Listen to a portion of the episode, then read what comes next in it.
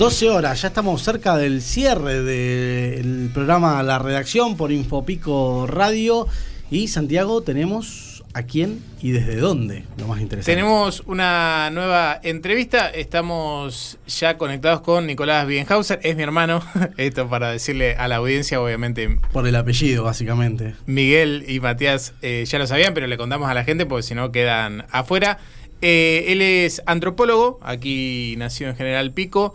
Eh, y está en eh, Nueva York desde ya hace algunos años y la idea un poco era hablar de lo que está pasando en Estados Unidos eh, con las elecciones. Todo el mundo desde el martes, que, fue el cierre de los comicios, también hay que recordar que a mucha gente votó antes a través de, del, correo.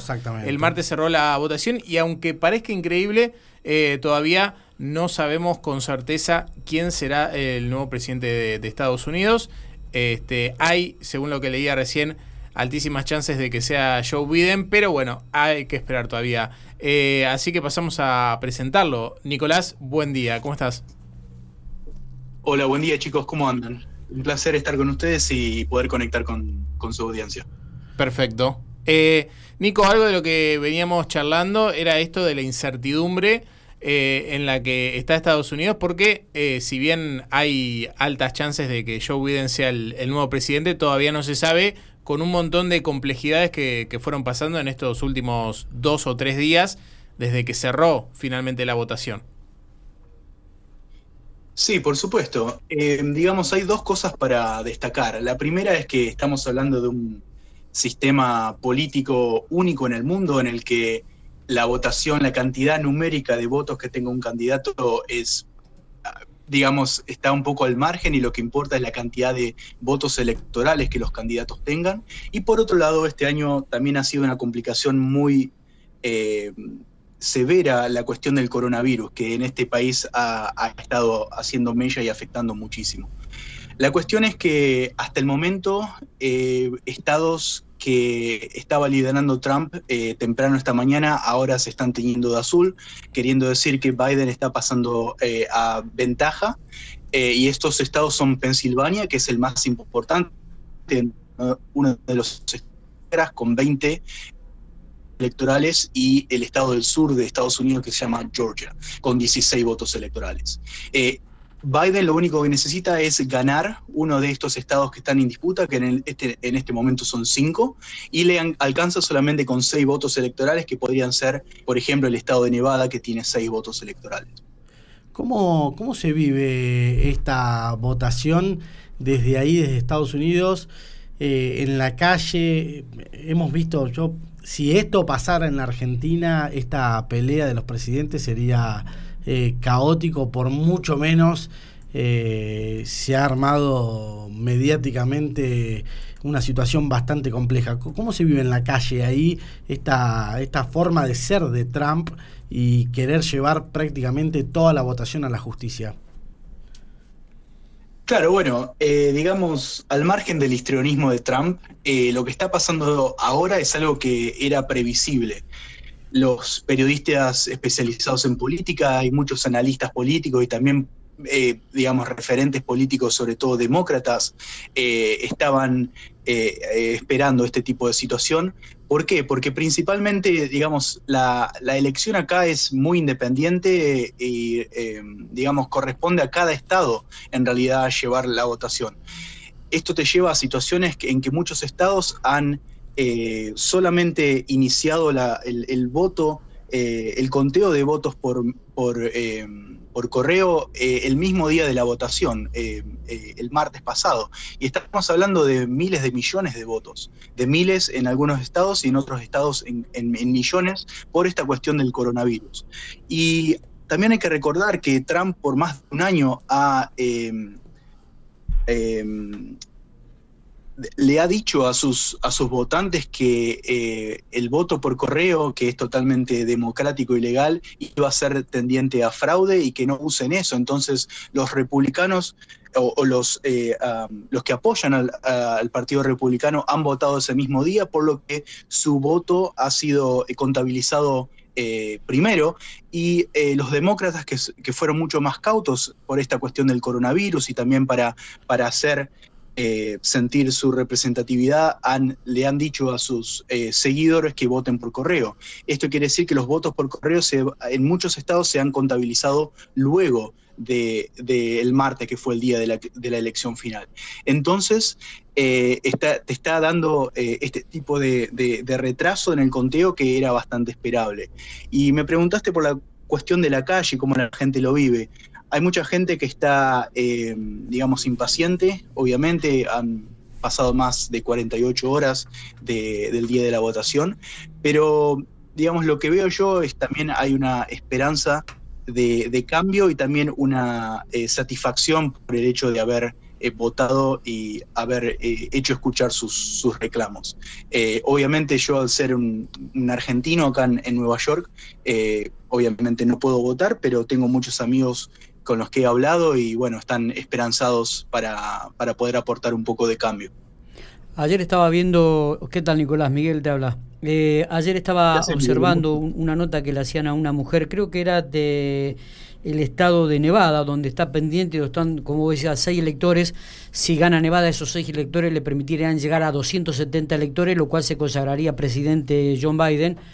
Pero bueno, está ganando otros estados también. Y era imposible pensar en un en una trampa electoral, ¿no? Porque la, mujer está, eh, daba el paso a paso de cómo era el voto, de cómo se eh, llegaba a la mesa, del trabajo que hacían, troquelado. Eh, es imposible pensar en un fraude electoral, por lo menos en este estado de Nevada, no, no sé en otros, pero es cierto lo que vos decís, que cada estado tiene su propia metodología sobre el, el, la votación. Sí, así es. Eh, Estados Unidos tiene un sistema federal que en muchos casos es similar al argentino, por ejemplo, pero en otros casos es bastante diferente, como en este caso, en donde no hay un, un colegio único, un tribunal único electoral como se tiene en Argentina, sino cada estado tiene su propio sistema, su propia metodología y sus propios, eh, digamos, fechas límites de entrega de, del conteo de votos. Eh, entonces, esta situación, digamos, para muchos analistas era previsible. Lo que te quería contar es que eh, muchos documentales y también eh, entrevistas con especialistas en análisis político y especialistas en, digamos, en elecciones han planteado que Estados Unidos ha aprendido mucho de lo que pasó en las elecciones del 2016, en las que Trump eh, ganó a Hillary Clinton hace cuatro años, y han reforzado mucho el sistema electoral para que irregularidades o eh, fraude no, no, se, no se sucedan eh, más. Así que hay, digamos, dentro de todo el espectro político en Estados Unidos, hay confianza de que eh, no hay, digamos, eh, fraude sistemático o, corrupción en tema de, de, conteo de votos y recolección de votos. Sí, teniendo en cuenta también que ya hubo un antecedente importante con Al Gore y con Bush este, en elecciones pasadas, ¿no? Donde eh, creo que fue dos meses después se determinó que Bush podría ser presidente de, Estados Unidos a, con, un, con un voto, con uno o dos votos de diferencia eh, que había tenido en Florida. Exactamente, eso pasó en el año 2000 y fue, eh, digamos, una pelea eh, muy, muy cerrada y se, de, se definió por eh, los votos de un solo condado en, en Florida que se llama claro. Miami-Dade. Exactamente. justamente está, eh, digamos, tiene una gran presencia de, de, de, latinos y especialmente cubanos exiliados en Estados Unidos. Nico, si querés, como para, ya creo que quedó bastante claro, contanos un poco cómo, cómo se vive un, un, extranjero justamente allí en Estados Unidos, eh, con quién estás viviendo, cómo, cómo se está viviendo esto y también eh, qué estás haciendo, qué estás haciendo allá, cuáles son tus pasos a, a seguir. Bueno, gracias por, el, por el, la oportunidad. Y si, eh, y si necesitas un secretario, este, lo tenemos disponible a Santiago. ¿eh? O te lo mandamos directamente. Avisanos con tiempo, Nicolás. dale, dale, me encantaría porque eh, porque lo extraño mucho mi hermano. Eh, no, como les contaba, eh, la cuestión de, de, cómo se vive acá, digamos, lamentablemente, al, no ser ciudadano estadounidense, uno no puede votar, entonces ve todo desde la vereda de enfrente.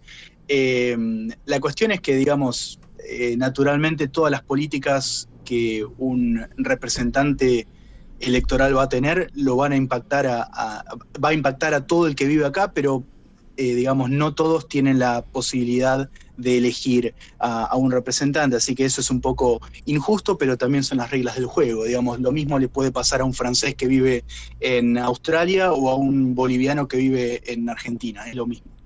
Eh, la, otra cuestión en cuanto a, mi trabajo, eh, digamos, este 2020 ha sido bastante peculiar y un año bastante intenso, pero eh, bueno, yo estoy muy bien, tranquilo y trabajando muchísimo. Eh, estoy enfocado, eh, tengo mi mentalidad enfocada en, las soluciones y no en los problemas y por eso estoy, digamos, invirtiendo mucho de mi tiempo en, formarme profesionalmente y seguir, metiéndole a, mi trabajo, a mi investigación y a mis proyectos a futuro. En cuanto al, futuro, una vez que el coronavirus se, digamos, se detenga o, se pueda tratar eh, a nivel mundial. Eh, tengo pensado eh, pasar entre seis meses, nueve meses o hasta un año en Alemania, en Düsseldorf, que es en, el oeste de Alemania, trabajando en mi investigación doctoral en uno de los mejores institutos de neurociencias del mundo. Eh, así que muy contento y bueno, con muchas eh, ganas de, poder eh, moverme por unos cuantos meses a, tener otra experiencia laboral en el exterior. Perfecto. ¿Y a Pico, Nico, todavía no se sabe? Esa es la pregunta del millón. Sí, todavía no se sabe. está complicado para volver ahora, pero bueno, uno, digamos, siempre quiere volver al lugar de uno, digamos, siempre siempre voy a sentir que Pico es mi casa, es mi lugar, así que eh, siempre voy a tener la esperanza de volver. Ojalá eh, sea más, más pronto que tarde, pero bueno, hay que tener eh, paciencia. Creo que lo que este año nos ha, nos ha enseñado a todos es la, virtud de la paciencia, de la perseverancia y también de la resiliencia. Nico, te agradecemos muchísimo por este, estos minutos y bueno, nos quedó un poquito más claro cómo viene todo en Estados Unidos. Muchas gracias, muchachos. Y bueno, un, gusto, un placer enorme hablar con ustedes. Y bueno, espero estar en contacto con ustedes y, tener resultados definitivos eh, en las próximas horas. Perfecto. Abrazo grande.